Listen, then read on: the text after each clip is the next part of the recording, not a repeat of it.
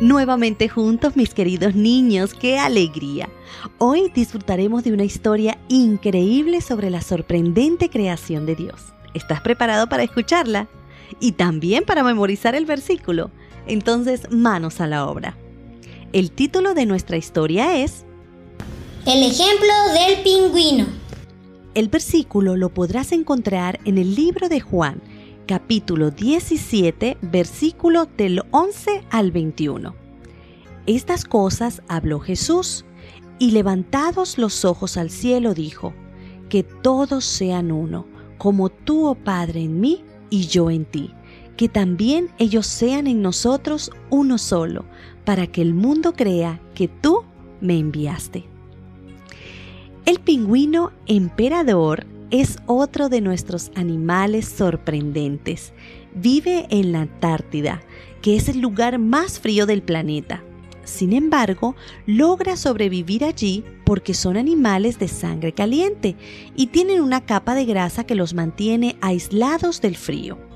Aunque son aves, no pueden volar y su dieta, a diferencia de la de otras aves que se basa en lombrices, gusanos, frutos y semillas, se basa solo en pescados. Los pingüinos se desplazan de diversas formas, caminando, deslizándose sobre sus estómagos o nadando, para lo cual son muy veloces. Cuando la mamá pingüino pone un huevo, lo traslada hacia las patas del papá pingüino con mucho cuidado para que no caiga en el suelo, ya que si se cayera se congelaría de inmediato. Luego se dirige al océano a buscar comida. Cuando el huevo ya está bien acomodado en las patas de papá, este lo cubre con un pliegue de su cuerpo para mantenerlo caliente. El pequeño pingüino se va desarrollando dentro del huevo durante dos meses. En ese lapso de tiempo, el papá pingüino no come nada, solo helado, es decir, ingiere agua comiendo nieve. Cuando el frío es extremo, los papás pingüinos se agrupan en grandes grupos circulares para mantener el calor entre ellos y proteger sus pequeños huevitos. Ellos van cambiando posiciones. Los que están hacia afuera del círculo van entrando poco a poco y los que están más adentro, bien calientitos, van cediendo su puesto a los de atrás. En cuanto nace, el pequeño pingüino se mantiene calientito en las patas de papá, porque aún no está preparado para enfrentar el fuerte frío. Poco después del nacimiento, la mamá pingüino regresa a encontrarse con su familia. Ya está bien llenita y lista para dar de comer a su pequeño hijo. Entonces, por fin, papá puede ir a comer y deja a su bebé con su madre por tres semanas. Al regresar, entonces, intercambian lugares con mamá pingüino.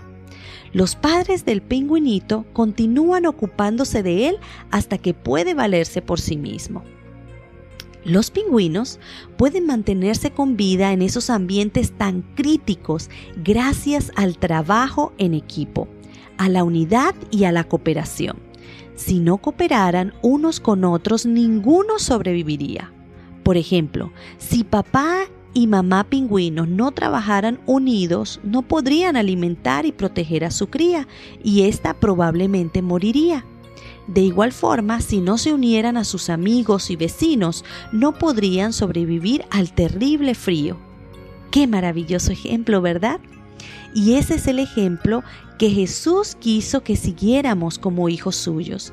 Dice el versículo de hoy, que Jesús, levantados los ojos al cielo, dijo, que todos sean uno como tú, oh Padre, en mí y yo en ti, que también ellos sean en nosotros uno solo, para que el mundo crea que tú me enviaste.